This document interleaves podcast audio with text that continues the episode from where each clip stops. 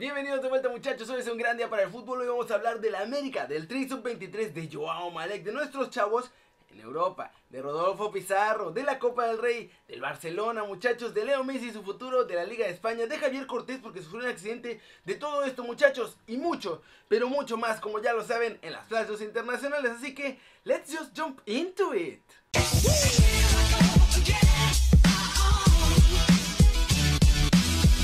Arranquemos con la nota de fútbol del día y es sobre Javier Cortés muchachos porque hoy por la mañana tuvo un accidente automovilístico allá en San Luis Potosí. El ahora jugador de los mexicolchoneros iba por la mañana rumbo a la escuela con sus hijos allá en San Luis y en el trayecto perdió el control de su auto, un Porsche superdeportivo que terminó volcado y esencialmente hecho pedazos. Eso sí, afortunadamente este tipo de coches tienen un montón de bolsas de aire y sistemas de seguridad, así que aunque el coche quedó destrozado, el jugador y sus hijos salieron en una sola pieza. Los tres solo sufrieron algunos golpes, pero estarán bien pronto. El reporte más reciente indica que fue una falla del automóvil y como iba muy rápido Cortés, el futbolista perdió el control y chocó contra una barda que delimita uno de los fraccionamientos en la zona poniente de allá de San Luis Potosí. En el hospital, el jugador y su familia están siendo sometidos a estudios médicos para descartar cualquier tipo de lesión interna o de daño que no se haya visto así a simple vista. Pero fueron declarados como estables, no presentan ningún tipo de riesgo aparente y como ven ustedes muchachos, estuvo fuerte, pero qué bueno que en este accidente no salió nadie lastimado. Y todos van a estar bien y todo tranquilo, solo hay que tener más cuidado. Y recuerden que si quieren saber todas las noticias de la Liga MX pueden bajar la app de OneFootball, es totalmente gratis y el link para bajarla está en la descripción. Pasemos con noticias de América porque Roger Martínez está cepillado totalmente el equipo bajo orden del dueño. Muchachos, Azcárraga le pidió al Piojo que no ponga más a jugar al jugador colombiano y este ya respondió en los medios. Miren lo que dijo. Solo dije que si llegaba una oferta la escucharan. No es un crimen que el jugador quiera ir a jugar a Europa.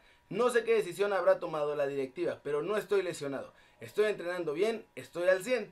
Siento que estoy viviendo una injusticia porque todos entrenamos para tratar de jugar el fin de semana y ya es decisión del técnico. La verdad es que es una situación complicada por la que estoy pasando. Siempre he sido una persona que me he mantenido alejado del periodismo y esas cosas. Pero mi situación es que aún me queda un contrato por 3 años y medio, estoy entrenando al 100 y no me dan la oportunidad de jugar. No es mi intención para nada negar jugar en el club.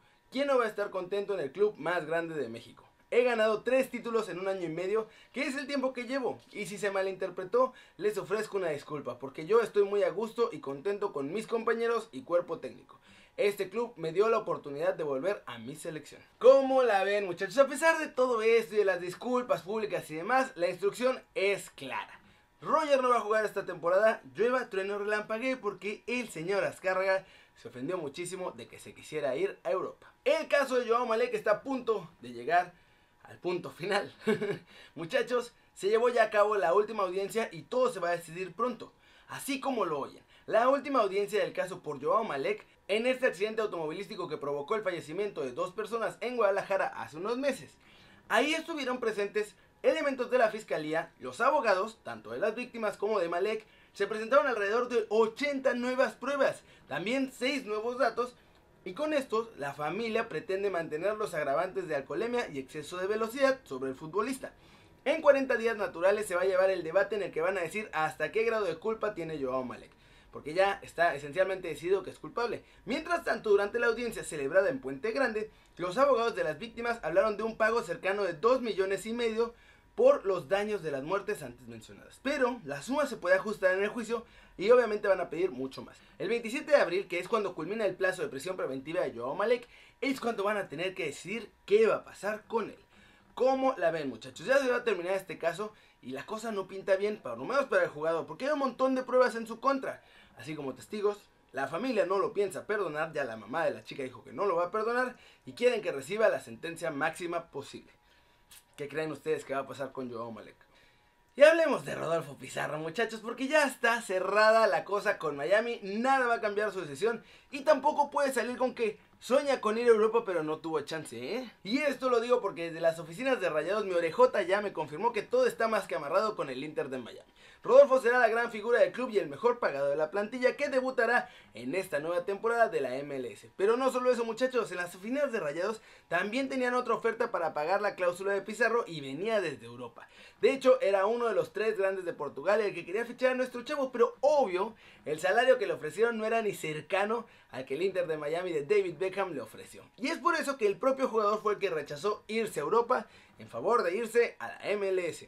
Todavía no se hace oficial el movimiento muchachos, pero Rodolfo ya grabó todos los profesionales sobre su fichaje, hizo la sesión de fotos con el uniforme del Inter de Miami y además grabó su primera entrevista como jugador de la MLS y todos estos contenidos van a ser hechos públicos una vez que el acuerdo se haga oficial, así como le hicieron con Chicharito hace un par de semanas en el LA Galaxy. Muchachos, ya los clubes solo están arreglando lo del pago para ver cómo se va a hacer y es cuestión de horas para hacer oficial todo esto. Y ahora, yo tengo una pregunta para ustedes. ¿Qué creen que pasa con Rodolfo Pizarro a la MLS? ¿Es un golpe de autoridad de los muchachos gringos? ¿Va a llegar Rodolfo a romperla y subirá el nivel de la liga? ¿O nuestro chavo aplicó la fácil de agarrar los billetes verdes, vivir la vida tranquila y pasarla bien allá en Miami? Díganme lo que piensan aquí abajo. Flash News, mi Atlas perdió 3 a 1 ante Monarcas muchachos y como siempre ya empezamos a agarrar nuestro lugar ahí abajo en la tabla general de la Liga MX 10 de las primeras jornadas. Eric Gutiérrez confesó en entrevista con TUDN que no ha sido lo que esperaba jugar con el PSB. Estas fueron sus palabras. Mi llegada ha sido complicada, pero sigo luchando, trabajando. No ha sido lo que esperé. Ya voy a cumplir dos años acá y sigo intentando ganarme un lugar.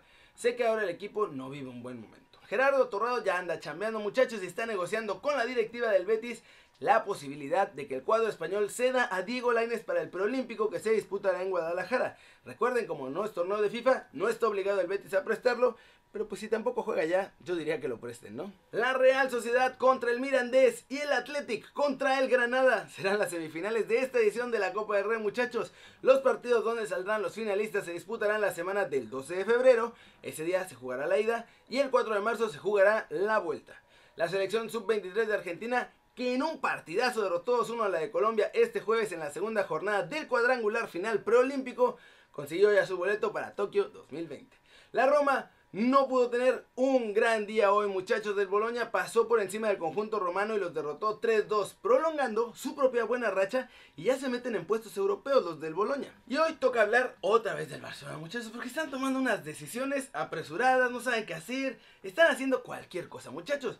Y el futuro del equipo y de Leo Messi está en la tablita. Con el Manchester City ahí, a la casa. La eliminación en la Copa del Rey no cayó nada bien en el cuadro culé, muchachos, y sobre todo en Messi, que cada día que pasa está más cansado de toda la situación del equipo. Primero con lo de Avidal que acusó a los jugadores, luego el hecho de que no trajeron refuerzos de verdadera calidad, tercero que no parece que vaya a cambiar la cosa porque tampoco ficharon en este mercado de invierno, y todas estas cosas se suman a la lista de razones que pueden hacer que Messi se vaya de la ciudad condal. El propio argentino lo dijo al inicio de esta temporada, él no quiere más lana ni más cosas así. Lo que quiere es que le armen un buen equipo con el que siga peleando para ser campeón de todo. Que la plantilla esté en el mayor nivel posible. Y bueno, hasta ahora eso no está pasando. Por lo que el Manchester City ya está ahí a la casa, muchachos. Fueron bastante obvios en su deseo de firmar a Messi desde que se enteraron de esto. Hoy Pep Guardiola salió un poquito a calmar las aguas y a decir, no, no, muchachos. Messi seguro se va a retirar en el Barcelona, tranquilos todos aquí. Aquí no hay nada que ver, pero el propio Manchester City en su página oficial, muchachos, está alimentando los rumores de que el club va por el 10 el próximo verano. Así que, hombre, ni con todo lo que intentó Pepe ahí calmar las aguas va a poder con todos estos rumores que el propio club está alimentando. ¿Ustedes qué creen que va a pasar? Finalmente, vamos a ver a Leo Messi en un club que no sea el Barcelona o encontrarán la forma de contentarlo, quizá con el nuevo presidente y con Xavi con todo este cambio que parece que va a haber y ya va a ser una dirigencia completamente nueva que no haga estos mismos errores que está cometiendo esta. Ya lo veremos. Si quieren, díganme en los comentarios qué piensan. Muchachos, eso es todo por hoy. Muchas gracias por ver este video que salió un poquito tarde. Por fin ya llegué, ya no estoy viajando, así que ya espero que haya un horario un poquito mejor. Así que gracias por verlo, aunque salga tarde. Denle like si les gustó y hacer, métanle un zambombazo durísimo esa manita para arriba si así lo desean. Suscríbanse al canal si no lo han hecho. ¿Qué están esperando, muchachos? Este va a ser su nuevo canal favorito en YouTube. El mejor, el más mejor, el más predilecto, el más favorito, como dice MC Dinero. Yo soy Kerry Ruiz, muchachos, y como siempre, un placer ver sus caras sonrientes y bien informadas.